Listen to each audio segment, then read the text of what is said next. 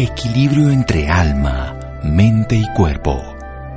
Bienvenidos a Sanamente, la cita con el bienestar. Dirige Santiago Rojas.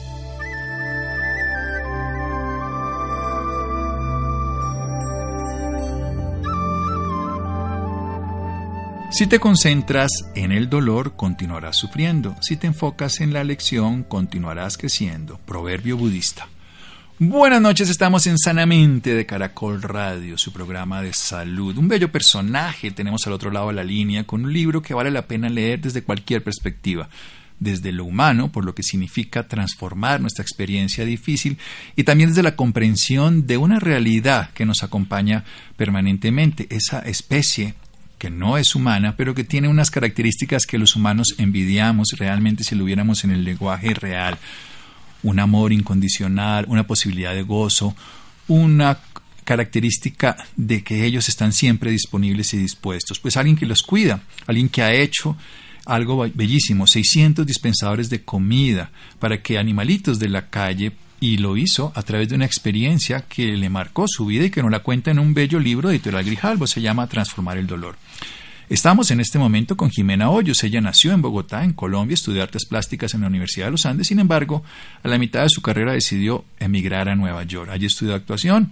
Allá y acá empezó a hacer una vida artística, teatro, cine, televisión, por más de 10 años, muy reconocida, incluso en portadas de libros escolares y de muchas cosas. Pero se muere su perro, se muere Zico textualmente el amor de su vida, como ella lo llama. Decide regresar a Colombia y en su memoria crea una fundación con un nombre que en Colombia es muy común, de pronto internacionalmente no se llaman así, gosques, que son esos perritos de la calle. O sea que me encantan, mis animalitos siempre han sido gosques, la cual desde el 2011 se dedica a alimentar, proteger y dignificar la vida de miles de perros de la calle. En el 2013 crea el primer dispensador para alimentar a estos perros callejeros en Colombia. Hoy en alianza con Comedoc tiene más de 600 dispensadores en Colombia y está presente en cinco países más aquí en Latinoamérica. Su cámara fotográfica, porque además tiene unas fotografías bellísimas y el libro está ilustrado con fotografías y sus redes sociales con múltiples fotografías, es la red de ella, pero todos son animalitos. Y su pacto eterno con Zico la han llevado a hacer exposiciones de sus fotos dentro de lugares especiales como Nueva York, Miami, Medellín y Bogotá. Es un gusto y un honor. Muchas gracias por acompañarnos. Jimena Hoyos, buenas noches. El honor es mío, doctor. Rojas, de verdad que sí. Admiro muchísimo tu trabajo y después de esta introducción, pues imagínate, es la más completa que me han hecho nunca, jamás. Bueno, qué honor. Además, me encanta cuando alguien protege a todos los seres. Estoy muy budista y por eso escogí un proverbio budista porque eso es lo que se llama un bodhisattva, alguien que está dispuesto a servir a todos los seres y a veces solamente seres sintientes los llaman ellos. Voy a hacer una pregunta y luego desarrollamos toda la idea del libro después de un pequeño corte. ¿Qué es esto de que uno se ha criado textualmente, así son palabras, por tres pastores alemanes, un perro salchicha y una señora, que es la mamá? así fue. Em, así fue, literal. Em, de muy chiquita, desde que nací, yo creo que yo sentí como que con esa necesidad de estar cerca a estos seres. Em, me acuerdo, físicamente no tanto como hablo en el libro, pero me acuerdo perfecto lo que yo sentía al tomar eh, mis teteros sobre estos animales, eh, sus respiraciones como un tipo de meditaciones, eh, generan mucha protección y sanación, supongo tú sabes también que los animales son sanadores. Sin duda. de chiquita mi papá se va eh, a vivir a España, se casa con otra mujer y en casa quedamos mi mamá, estos perros y mi hermano que me lleva seis años, que no me paraba bolas, mi mamá ocupadísima. Entonces, más que todo, diría, me crearon tres pastores alemanes y un perro salchicha. sí, así uno lo cuenta y amorosamente los perros son realmente eso, son capaces de cuidar y cuidar a su manada, porque esta es una familia multiespecie. Vamos a hacer un pequeño corte para desarrollar todas estas ideas y conocer a Zico, un sueño hecho realidad para la autora del libro, que además se lo regalaron por modestos 20 mil pesos de su época, pero que significó mucho más que ese dinero, significó toda una vida y este proyecto que vamos a aprender. Seguimos aquí en Sanamente de Caracol Radio. Síganos escuchando por salud. Ya regresamos a Sanamente. Bienestar en Caracol Radio. Seguimos en Sanamente.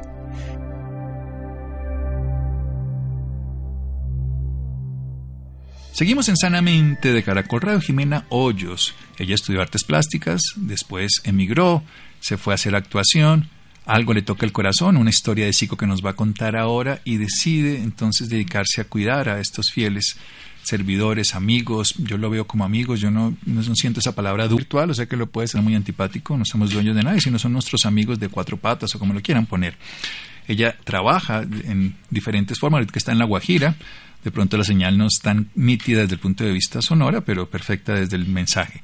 Y nos está hablando de un libro, a propósito se llama Transformar el Dolor, la historia detrás de Gosques, Jimena Hoyos, nuestra invitada. Jimena, ¿quién es Zico? ¿Cómo es esta historia de este regalo y cómo es ese enamoramiento profundo?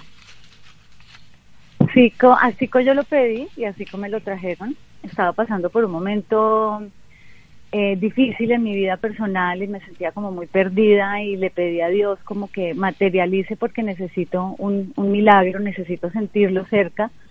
Y así como lo encuentro en la Caracas, eh, en, medio de un mercado donde vendían frutas, chitos, escobas, animales de todo tipo, y me lo encontré en una pequeña jaula apretadísima que no se podía ni parar.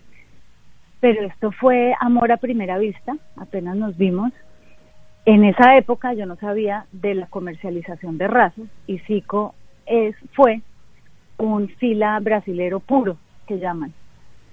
Em, y nada, como, como, como te digo, Zico para mí fue, eh, yo siento que ni el amor ni el dolor se puede comparar. Uno no puede decir, eh, yo amo más eh, porque amo a tal cosa que usted, o a mí me duele más esto que me pasó eh, que a usted, porque a usted le pasó eso. El amor es el amor y el dolor es el dolor, y es un sentimiento muy personal. Zico es el amor de mi vida.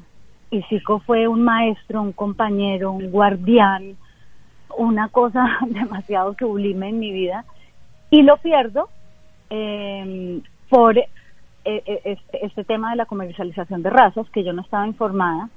Y una de las, de las cosas que suceden con este tema es que los cachorros empiezan a nacer con deficiencias genéticas y mi hijo se me enfermó a los siete años, me tocó dejarlo ir y es realmente lo más duro que me ha pasado en mi vida. Pues lo más duro porque también ha sido lo más importante. Así es la evaluación. Si a alguien le damos la posibilidad de que sea nuestra felicidad, también en su dolor va a ser nuestro dolor. Eso es la compasión. Hablemos un poquito precisamente de todo eso que el líquido no le podían quitar, esa parte técnica de dónde era que estaba perdiendo su vida y de, y de su pérdida. Es un tema, como te digo, yo en el libro eh, no soy experta, no soy médica, todo este camino ha sido de aprendizaje, no solo de este, sino el camino de mi vida. Pero en el libro entrevisto a mi socio, que es médico veterinario, que es mi socio en el tema de los dispensadores, pero sabe mucho del tema y yo pienso que la raíz del, de la culpa, pues, del nacimiento del maltrato, de la razón del maltrato hacia los animales es la falta de información. Entonces procuré compartir un poco de lo que no sabía en este libro y a ver qué pasa. La mayoría de, las, de los puppy de las fábricas de cachorros, viven en hacinamiento. Es un negocio donde se tratan de producir la mayor cantidad de cachorros. Entonces no le dan el tiempo a la madre que ella necesita ni a los cachorros para desarrollarse. En muchos casos hay endogamia para eh, que se se mantenga una, unos rasgos físicos que se están buscando, que es, no sé si lo piensas, es absurdo. Em, entonces Zico empieza a presentar este problema que es, yo pensé que era como una gripa, porque sentía que no estaba respirando bien y tosía y como raro. Y resulta, después de muchísimos exámenes, em, la conclusión fue que todos sus órganos estaban, no estaban funcionando como debían funcionar eh, que esto era una cosa genética, pero el, por ponerle un dedo al, problema, básicamente uno de sus órganos estaba derramando un líquido, el cual no permitía que sus pulmones se expandieran eh, normalmente y pudiera eh, respirar. Entonces tocó hacer una cantidad de drenajes, una cantidad de... Sí, me, mira, este es un tema muy doloroso aún porque aún siento muchísima culpa. Yo siento que por ser... Ay, me vas a hacer llorar forcé un poco la situación y lo, lo expuse a cirugías innecesarias para tratar de, que se quedara a mi lado. Pero yo creo que él se quedó a tu lado de una manera diferente. Ahí utilicé algo diferente en el sentido, porque precisamente este libro y todo el proyecto es por psico, o sea que así lo leo, así, así, así está escrito, mejor dicho. No, y así es, y, y, ese man sigue aquí pegado, pegado. no, sí, sí, sí, sí, si no te cuento como de ese proceso y por qué, esta lucha, pero yo no lo llamo lucha porque te digo que yo nunca me he disfrutado nada en mi vida como he disfrutado la creación de esta, de esta fundación, pero, pero sí es, sí exige trabajo, así me lo goce y sí, y sí me parece importante. Para mí personalmente es una misión importante y clarísima. Eso que cuando uno se levanta no ve la hora de levantarse y quiere hacer mil cosas, eso es porque uno pues está yendo por donde es y cuando uno está contento y cuando le llena tanto hacer algo.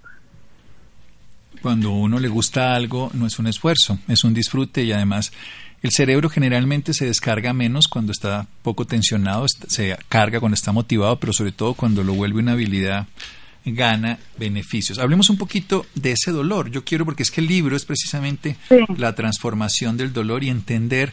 Para muchos es muy difícil de explicar cómo a alguien le puede importar lo de un perro. Ya alguien me, decía ayer en una conferencia, ay, pero es que alguien sufre porque se le muere un perro. Entonces le dije, mire, le voy a hacer esta pregunta. Si a usted se le muere el marido, usted le contesta a la otra persona, consígase otro perro. Yo le podría decir, consígase otro marido, consígase otro hijo porque es que es el vínculo y lo construye uno. Entonces, él puede ser el perro, puede ser el animal, puede ser otro animal, un gatito igual, por supuesto, o en este caso un humano. ¿Cómo es ese proceso? ¿Cómo es esa transformación del dolor? El, objetivo del libro y la creación de esto que son los comedores, los dispensadores.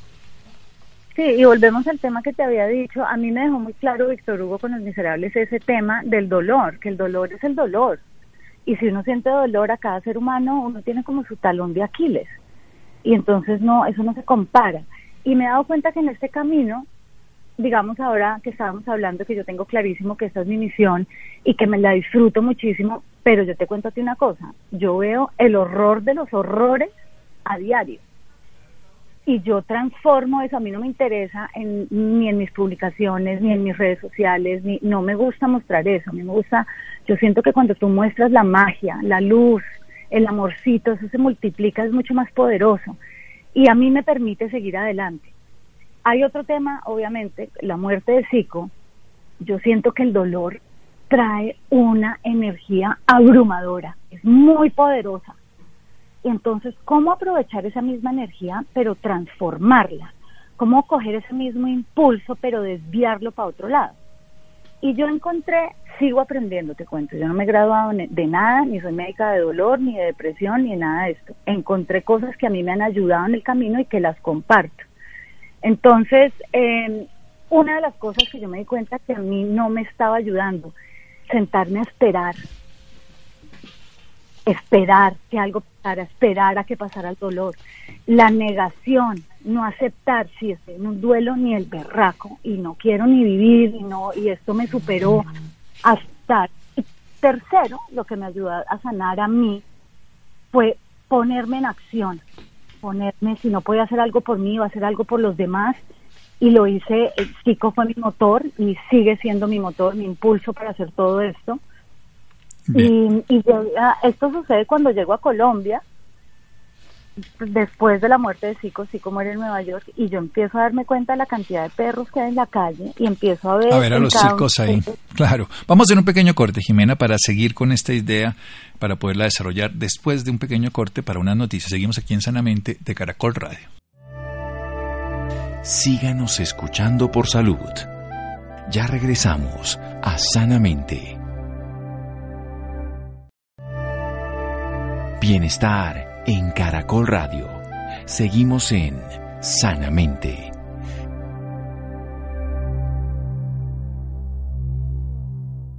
Seguimos en Sanamente de Caracol Radio, una historia personal que se transforma en una historia transpersonal que ayuda a muchos otros a través de su propio dolor. Por supuesto, si uno se queda esperando ante un duelo, si uno se queda simplemente en negación o en evasión, no puede solucionarlo. Pero si todo lo contrario, coge el dolor, que es la intensidad más grande del amor. Cuando entramos a un callejón sin salida, solo podemos salir por la misma puerta. Ella entró con el amor a su perrito, a Zico, cuando todo ese amor, en lugar de dejarlo como dolor, incapacidad y sufrimiento, lo vuelve acción, genera lo que sigue a continuación, Jimena. Sí, me. A mí no me decía pasar porque si no, no paro. Em, sí, como te contaba, empiezo a ver cuando regreso a Colombia eh, algo que no había notado y es la cantidad de perritos que hay en la calle y empiezo a ver en cada uno de ellos a los ojitos de Zico y, y empieza la acción. Entonces, ah, porque al principio yo decía, este ser tan minúsculo y tan inútil como me sentía, ¿cómo voy a lograr cualquier tipo de cambio? O sea, eh, lo dicen, eh, adoptar un perro no cambia el mundo, pero sí le cambias el mundo a ese perro. Y las grandes cosas pasan de a poquito, de paso a paso. Y llené mi carro de concentrado y empecé a alimentar a estos seres. Entonces después, bueno, me di cuenta que buscar al mismo perro al día siguiente, pues muy difícil porque no tiene dirección, porque vive en la calle. Entonces dije, yo tengo que crear un, un centro donde un lugar donde se puedan ir a alimentar y así nace la idea de los dispensadores. Bueno, ¿y quiénes se benefician? ¿Cómo funciona esto? ¿Cómo es esta historia para los perritos callejeros? Ellos se enteran obviamente, pero ¿cómo nos enteramos los humanos? Pues mira, ahora, eh, como decías en un principio, ya vamos a llegar a los 700 dispensadores en Colombia y estamos en cinco países de Latinoamérica. Mi socio eh, se llama Juan Manuel Montoya y él tiene una fundación que se llama Comedog. Y entre los dos escogemos a las personas que quieren apadrinar un dispensador. Las personas tienen que pasar, por así decirlo, tienen que firmar un contrato, pasar una especie de examen de responsabilidad, de que el dispensador tiene que estar eh, limpio, de higiene, de locación, de, lo tienen que supervisar, etcétera. Y ellos, una vez firman este contrato con nosotros, o como esta, este matrimonio, por así decirlo, compran ya el dispensador directamente en la fábrica. Bien. ¿Y qué ha pasado con, con todo ese proceso fotográfico? ¿Cómo, ¿Cómo se motivó? ¿Era fotógrafa desde antes? ¿Cómo se ha generado que, que todos esos animalitos se hayan vuelto famosos en Nueva York, Miami, Medellín, en fin? Sí, pues mira, la otra cosa que me di cuenta es que yo sentía que la gente no los veía y ahí nace el tema de la fotografía y esto todo empezó como el primer dispensador, que fue un ensayo que puse afuera de mi restaurante en Cajicá. Las fotos, igual, sin ser fotógrafa, cogí una cámara chichipata que tenía. Pero es que estos personajes tienen otra cualidad que te comparto y es, sin importar la vida tan dura que hayan tenido estos seres, tienen una luz, no que no importe, pero demuestran que tienen una luz que no se apaga. Entonces se volvió como como fácil, por así decirlo, retratar esto. Y, e inició por eso, porque yo sentí que la gente no los veía y, mostrando lo mágicos que son, se empezaron a, se empezó a generar interés, las adopciones y, y ese es el tema de la fotografía con ellos. Bueno, hablemos de, de, otra parte. En la entrevista que le hace a Juan Manuel, el socio, el veterinario, hace unas preguntas interesantes. La diferencia entre los perros y los lobos y las diferencias entre las razas de perros. ¿Quién las construye? Sí. Los lobos ya, eh, como él habla, hay una subespecie que es el canis, no me acuerdo el nombre exacto, pero los perros sí vienen de los lobos, pero entonces ya se genera una nueva especie del can. Y estas, estas razas las hicimos los seres humanos a ver qué pasa. En un inicio, los lobos había como un, como un negocio justo, por así decirlo, y muy básico entre los seres humanos y los lobos. Entonces los menos eh, feroces, los menos agresivos se acercaban para recibir comida y a cambio les daban protección, eh, les daban, los alertaban cuando iban a, eh, suceder eh, catástrofes naturales, entonces fue como una especie de negocio, entonces no fue que lo, los hayan amansado realmente, no, sino empiezan, un poco lo de Darwin, se empiezan a quedar con, con el perro menos agresivo, con el que más se acerca, con el que más permanece cerca de la casa. Y físicamente este perro empieza a cambiar porque ya no tiene la necesidad de salir a cazar, de salir a sobrevivir, y después, bueno, entra el tema ya de los canes, que esto fue creado por los seres humanos y básicamente en un principio también se hizo para ciertas tareas específicas. Pero hoy en día yo te aseguro que es más por un look, desafortunadamente. Y lo malo es que no saben las consecuencias que esto trae. Por decirte algo, un perro chihuahua eh, un bulldog tiene que nacer por cesárea, porque la cabeza simplemente no les cabe.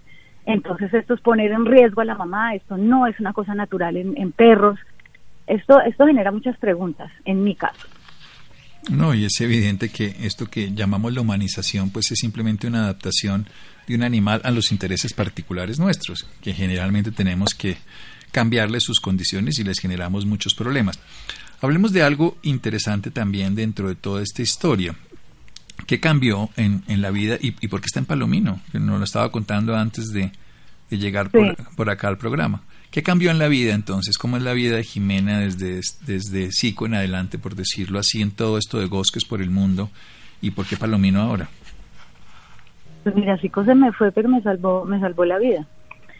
Bosques a mí de verdad que es, ha sido un cambio de vida radical.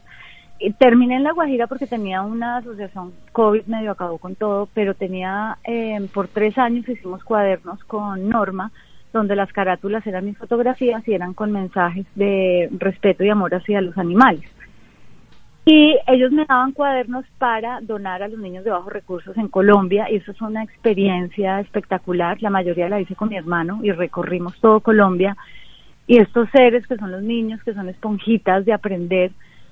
Pero te cuento una cosa, digamos, yo les decía a los niños, eh, los animales sienten tan, tal cual ustedes sienten. Si les pega una patada les duelen, si les da hambre les duele, tienen frío y ellos me miraban aterrados. Eh, y la última donación que hicimos fue en La Guajira y nos impactó muchísimo a mi hermano y a mí. Mi hermano me dijo, tenemos que sentar base en La Guajira acá. Esto acá es muy duro, la situación tanto para la gente como para los animales. Mucho abandono. Sin duda, yo creo que si en las ciudades a veces no se acogen, ¿qué pasa con todo lo que hacen las entidades oficiales? No, no como una crítica, sino cuál es la función, cuál es el alcance y qué tendría que hacer la comunidad con todos esos perritos callejeros. pues deberían hacer lo que uno hace. Pero sabes que, mira, yo la verdad nunca he estado enredada con la política, fui activista, apoyo todas las leyes que vayan a proteger a los animales y a los seres humanos, a la justicia, pero la verdad eso es como un camino personal. Yo entiendo que el gobierno debería eh, eh, aportar más. Por otro lado, siento que se está generando conciencia, que, que, que están oyendo a la gente, que la gente está hablando, que la gente está denunciando, que ya son temas eh, eh, importantes que se están tocando, entonces por ese lado me parece un avance. Bien. ¿Y qué ha cambiado desde todo este movimiento? ¿Qué, qué ha pasado? ¿Cuál es como todo ese, ese proceso de ser activista, de coger en el corazón el legado de Sico, de poder utilizar todo ese aprendizaje? ¿Qué ha pasado en mí o qué ha pasado en, en ambos? Los, ¿Qué en ha pasado en el dos? En los dos, aquí. Pues mira, salió la ley, imagínate, que no había, no existía la ley de protección animal, no existía la ley que los declaraba como seres sintientes, imagínate. Están las líneas de, de denuncia. Eh, en cuanto a los perros, pues no sé, por el lado del bosque se, se alimentan dignamente a diario cinco mil perros, se han generado más de ocho mil adopciones. Mi vida, mejor dicho, yo me levanto dándole gracias a Dios a todos los árboles todos los días y a cada perro que me cruce por su camino porque me siento llena, contenta, equipada, con una misión, feliz, ¿me entiendes? Eh, ahora, voy a confesar lo siguiente, el camino es largo porque si quieres que yo te hable de frente, mi meta no son los, dispensadores, mi meta eso es una solución momentánea. Mi meta es que no existan los, los dispensadores porque no hay necesidad, porque no hay perros en la calle, porque ya logramos las jornadas de esterilizaciones, ya logramos el, el control de la venta de animales, porque ya nos, nos responsabilizamos, ya adoptamos, ya ahí sí Ahí, claro, se empieza por algo, pero con un objetivo claro. ¿Cómo le fue en la tierra de los gatos, que es Egipto? ¿Sí? Al, al, a alguien que ah. ama a los perros. ¿Cómo fue ese encuentro en Egipto? Pues mira que yo pensaba que, eh, bueno, Egipto me pareció una locura. Egipto, muy, hago muchos viajes tratando de escapar de eso que te digo que yo veo a diario, porque llega un momento que pues, es una locura y que no se quiere esconder y no quiere, y yo me voy pues al lugar más lejano, más diferente pero siempre termino enredada en lo mismo. Entonces allá terminé enredada con gatos y yo pensaba que, que eran muy diferentes. Yo decía que yo era más de perros. Pues hoy en día eso es lo más equivocado que he hecho en toda mi vida. Yo soy de todos los animales y sucumbí a los gatos y esto es una cosa de no creer. Es otra especie, tienen un temperamento bastante y un comportamiento bastante diferente al de los perros. Pero digamos, a mí me pasó sanando dos gaticos que me encontré acá en La Guajira, así fue como mi primer encuentro cercano con los gatos y cuando uno está como en papel de enfermero, en papel del amor, eso sí es lo mismo con cualquier ser humano, animal, con cualquier especie. Entonces el lenguaje es como el mismo, pero eso sí es mucha hermosura. Me encuentro rogando mucho amor, cosa que no me pasa con los con los perros. Me encuentro besuqueándolos un poco a la fuerza. por, lo, por, lo, que ellos tienen su temperamento muy particular, ¿no? Y tienen su dinámica, entonces sí. Y uno como un bobo se derrite con cualquier cadita, con cualquier, queda uno ahí. Ya sabemos cómo es el prototipo de hombre que le gustaría a Jimena, entonces el que no le pare bolas. no, no, no, no, no, no, no, yo con un perro fiel, con un perro fiel. Pues sí, pero se derrite con los gatos que son eso, ¿no? los, gatos tienen su timing, su tiempo, su momento de mucha intensidad, pero dos, tres minutos, ya, ya, ya, ya, ya, ya, fue suficiente. Qué belleza, qué elegancia, qué mm. instinto, qué nobleza, que sí, es una cosa muy, muy sofisticada. Muy, y me encanta, hablando de Egipto, cómo los honran y esas tumbas que les hacen a los gatos y los consideran sabios y, mejor dicho, en Marruecos me pasa lo mismo, eh, eh, los ven como, como seres elevados. Sí. Maestros, sí. Bueno, y los sitios espirituales donde no vayamos a la historia de Grecia, que también nos cuenta aquí, sino vayamos a Nepal y a la India. Ay, qué belleza. Pues mira, muy tu tema. Ahorita justo yo me acabo de inscribir a tu a los 21 días. Oh, qué maravilla. Que me acabo de inscribir porque yo hice mi primer retiro así cuando ya la vi negra sabache y dije no puedo más con este tema. Me fui, me interné en Rishikesh, el norte de la India, que es la capital del yoga del mundo, y era un retiro espiritual de 21 días, porque habla cómo el cuerpo se empieza a adaptar y empieza a necesitar ese cambio que uno, que uno hace con su cuerpo y con su rutina. Y eso fue de las experiencias más espectaculares que he tenido en mi vida. Un tratamiento ayurvédico de tres meditaciones al día, yoga, eh, mira, espectacular. Sí, 21 días es el tiempo que uno requiere para generar nuevas redes neuronales y generar un hábito diferente. Lo puede volver eternamente esa posibilidad si cambia los 21 días. Y sí, uno lo siente realmente, es que tu cuerpo te lo empieza a pedir, porque es que, digamos, se acaba el, el, el, retiro, por así decirlo, y uno, uno lo necesita. Te digo algo, digamos, los primeros siete días eran en silencio, y tú decidías si después de los siete días querías em, empezar a hablar. Yo me tomé unos días más como por esa rutina, porque uno se empieza a acostumbrar y el cuerpo te, te pide. Yo que como verás también hablo como una lora, imagínate, me lo agradeció el mundo entero esos 10 días casi de silencio. sí, una vipassana, Sasenka, hay que quedarse uno en silencio. Pero ya para terminar y hablando poquito porque nos queda muy, muy poco tiempo, ¿cuál es el sueño de Sico? El sueño de Sico es este santuario que, que, que vamos a construir, porque esto va a ser un lugar para los humanos, para todos los animales que han sido abusados, que no han tenido la vida que merecen, va a ser un sitio ecológico, va a ser un sitio para cuidar nuestra Pachamama y, sus animales. Y se lo voy a dar así Sico y al mundo. Eso es nuestro. Bueno, bellísimo. Un santuario para las especies animales. Transformar el dolor, la historia detrás de Gosques, Jimena Hoyos y Toral Grijalvo es su reciente obra que lo pueden conseguir en las librerías y donde podemos saber más, conocer más de Gosques, saber más de Jimena Hoyos en redes sociales, teléfonos, lo que sea, páginas web. Sí. En Instagram, Gosques by Jimena Hoyos y todas las redes Gosques, que decías, no es fácil pronunciarlo más en el exterior cuando me piden que lo escriba, es un rollo. Em, pero sí, Gosques y nada, ya estamos en todas partes. El libro está en todas las librerías, las librerías de Colombia, está en busca libre para envíos internacionales. Ahí estamos accesibles a todos. Gosques by Jimena Hoyos en Instagram, Gosques por todos lados y el libro también en todos lados, Transformar el Dolor. Jimena, muchísimas gracias.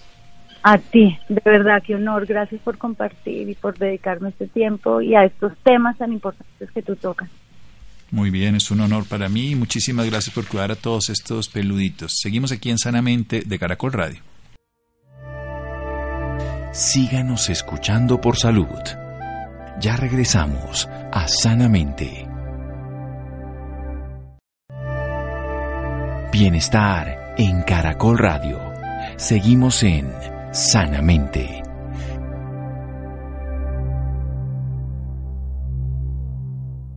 Seguimos en Sanamente de Caracol Radio. Pueden encontrar Transformar el Dolor en todas las librerías y Gosques lo pueden encontrar bajo Jimena Hoyos en Instagram y en otros lugares como Gosques. Recordemos cómo se escribe G-O-Z-Q-U-E-S. Bien, ¿cómo tener una piel limpia, saludable y sin manchas? Querida Laura, Laura, buenas noches. Hola, muy buenas noches, Santiago, para usted y para todas las personas que nos sintonizan a esta hora. Claro que sí, Santiago, las manchas oscuras en la piel son el resultado de una producción desequilibrada de la melanina. Es muy importante saberlo para aprender a cuidar y tratar estas manchas. María Infante es ingeniera industrial que nos acompaña esta noche. Ella es ingeniera de la Universidad de Lima, máster en administración. Ella se dedica hace más de 10 años al mundo de la belleza y la higiene personal. Es gerente de marketing Nivea en Colombia. Mariela, muy buenas noches, bienvenida Sanamente de Caracol Radio. Buenas noches, Laura, muchísimo gusto y muchísimas gracias por la invitación. Bueno, Mariela, para iniciar, háblenos un poco más de las manchas en la piel. ¿Qué las produce? Bueno, Laura, te cuento. Eh, todas las personas, hombres, mujeres, estamos expuestas a diferentes agentes externos. Puede ser el sol, puede ser cambios hormonales, pueden ser procedimientos como, por ejemplo, eh, sufrir de acné todos ese tipo de, situaciones afectan la salud de la piel. Entonces, a raíz de, ese desequilibrio que podemos tener eh, por estos agentes externos, es que las manchas aparecen. Como tú bien lo dijiste, las manchas es un, eh, un comportamiento desequilibrado de la melanina. La melanina es un componente propio de la piel que es el responsable de darle la pigmentación a cada uno de nosotros. Cuando esta melanina se ve afectada por estos agentes externos que pueden ser diversos, es que comienza a sobreproducirse de manera focalizada y es ahí donde empiezan las manchas. ¿La alimentación tiene algo que ver también en todo este proceso? Definitivamente, la, la, piel es un órgano más de, de, nuestro cuerpo y todo lo que se refiere a alimentación, a comer saludable, pueden afectar o no eh, de manera distinta, ¿no? Cada cuerpo, cada organismo es distinto y se comporta distinto, la piel reacciona de manera eh, distinta ante los agentes externos, pero definitivamente la alimentación eh, es importante tenerla equilibrada y acompañarla con diferentes tratamientos también eh, para, para, la piel que, que ayuden a solucionar ese tipo de problemas. Mariela, hay un tema que es muy delicado, pues las mujeres embarazadas en muchos casos le salen manchas en la piel, no a todas. ¿Cómo se pueden evitar estas manchas? Definitivamente, eh, cuando una mujer se embaraza, sufre por muchísimos cambios hormonales. Es difícil decirte que es 100% prevenible porque depende mucho de la naturaleza del, organismo de cada quien. Nosotros como Nivea o como responsables de, ofrecer productos para el cuidado de la piel, recomendamos siempre consultar con, con su ginecólogo porque definitivamente depende de cada uno pero sí esa es un problema que vemos eh, muy común dentro de las mujeres y es efectivamente por este cambio hormonal que sufren. Y sobre todo después del embarazo es donde más eh, hemos visto que, que, aparecen estas manchas, ¿no? Cuando ya ya han dado a luz y están tratando de corregir esta, esta situación. Bueno, también hay algo importante que es el cuidado de nuestra piel desde temprana edad. ¿Desde cuándo debe empezar uno a cuidarse la piel? Claro, el primer paso que yo te diría y a, todas las personas que nos escuchan em, para el cuidado de la piel es el protector solar. El protector solar se puede usar dependiendo de la edad. Hay productos, nosotros también eh, tenemos productos específicos dependiendo de la edad para evitar justamente eh, la sobreexposición al sol y que la piel, eh, la piel dicen que tiene memoria. ¿No? Entonces puede ser que cuando uno es más niño, más adolescente, no se da cuenta y se expone al sol, está 100% eh, en, la piscina o en, o, en, o en el mar sin protección y no lo nota, pero ya años después es que la piel recuerda y aparecen las manchas. Entonces lo primero que nosotros recomendamos es siempre el uso de un protector solar, ya cuando las mujeres pueden tener un poco más de edad, llegan como a la, a la, a la, a la adultez, es que existan diferentes cremas hidratantes, humectantes que contienen factor de protección solar alto, justamente para complementar el cuidado diario eh, el cuidado diario y, y, evitar exponernos al sol o proteger nuestra piel de los rayos UVA y UVB. Y hay otra cosa importante que es cómo, cómo saber qué productos usar o qué jabón usar sin que nos maltrate la piel o sin que nos irrite la piel. Mira, eh, como te decía, las pieles pueden ser muy diferentes. Hay pieles que son eh, un poco tendencia a secarse mucho más. Es importante detectar las señales, ¿no? O sea, creo que cuando estamos en un clima más seco, si sentimos que el rostro eh, lo sentimos un poco más tirante, un poco más áspero, eh, podemos detectar la señal de que tenemos una piel seca. O si tendemos a, a ver en el espejo de repente un poco de brillo eh, podemos eh, determinar que nuestra piel es normal a mixta. Entonces, dependiendo un poco de las señales que tú vayas viendo a lo largo del tiempo, puedes escoger cuáles son los productos ideales para ti. Existen productos que son diseñados para todo tipo de piel, pero lo que siempre recomendamos obviamente es, eh, hay una, una técnica que es probar obviamente las cremas o los, o, los productos en la mano o, o, en el brazo como para ver cómo reacciona eh, y como te decía, ¿no? las pieles son muy distintas y puede que un producto también eh, funcione muy bien para algunas personas y no para otras, pero como te decía, hay muchos productos que están diseñados para todos los tipos de pieles e incluso específicos para pieles normales o para pieles secas o mixtas o mixta grasa, ¿no? Entonces, un poco es eh, conocer eh, cómo reacciona ante, ciertos, ante ciertas situaciones y poder desde ahí determinar qué producto es el ideal para ti. Bueno, es muy importante. Y bueno, ya para finalizar, me gustaría hablar de, de, las recomendaciones, más que todo las recomendaciones para mantener la piel libre de manchas, ya que pues, y más que todo para las mujeres que somos tan cuidadosas con estos temas. Claro, mira, eh, la, la, recomendación más importante es siempre utilizar productos en la rutina diaria. Las mujeres utilizamos hasta cinco productos en nuestra rutina diaria, ¿no? Ya sea eh, en, la no, en la mañana o en la noche. Entonces, dentro de su cuidado eh, diario, nosotros recomendamos utilizar cremas que tengan eh, el poder de humectación de la piel y adicional factor de protección solar. Nosotros eh, tenemos la línea de Luminos 630 eh, que lo que hace es prevenir y eh, reducir las manchas que ya existen por diversos agentes, ¿no? Como el sol, como el cambio hormonal, como procedimientos, por ejemplo, también como el acné. Esta línea de productos lo que hace es reducir las manchas desde su origen a nivel celular y prevenir las siguientes. Y dentro de la gama que nosotros tenemos actualmente acá en Colombia, tenemos el serum, que es un producto muchísimo más concentrado, y el fluido. Y el fluido es una crema de día que se puede utilizar todos los días y tiene factor de protección 50. El uso diario, constante y consistente de estos productos van a ayudar a reducir las manchas actuales de las personas e incluso a prevenir la reaparición o aparición de unas nuevas. Perfecto, Mariela, una información súper completa que yo sé que le va a servir mucho a nuestros oyentes. Muchísimas gracias por esta grandiosa información y por acompañarnos esta noche aquí en Sanamente de Caracol Radio. Muchísimas gracias a ti, Laura, y a todos los que te escuchan. Saludos.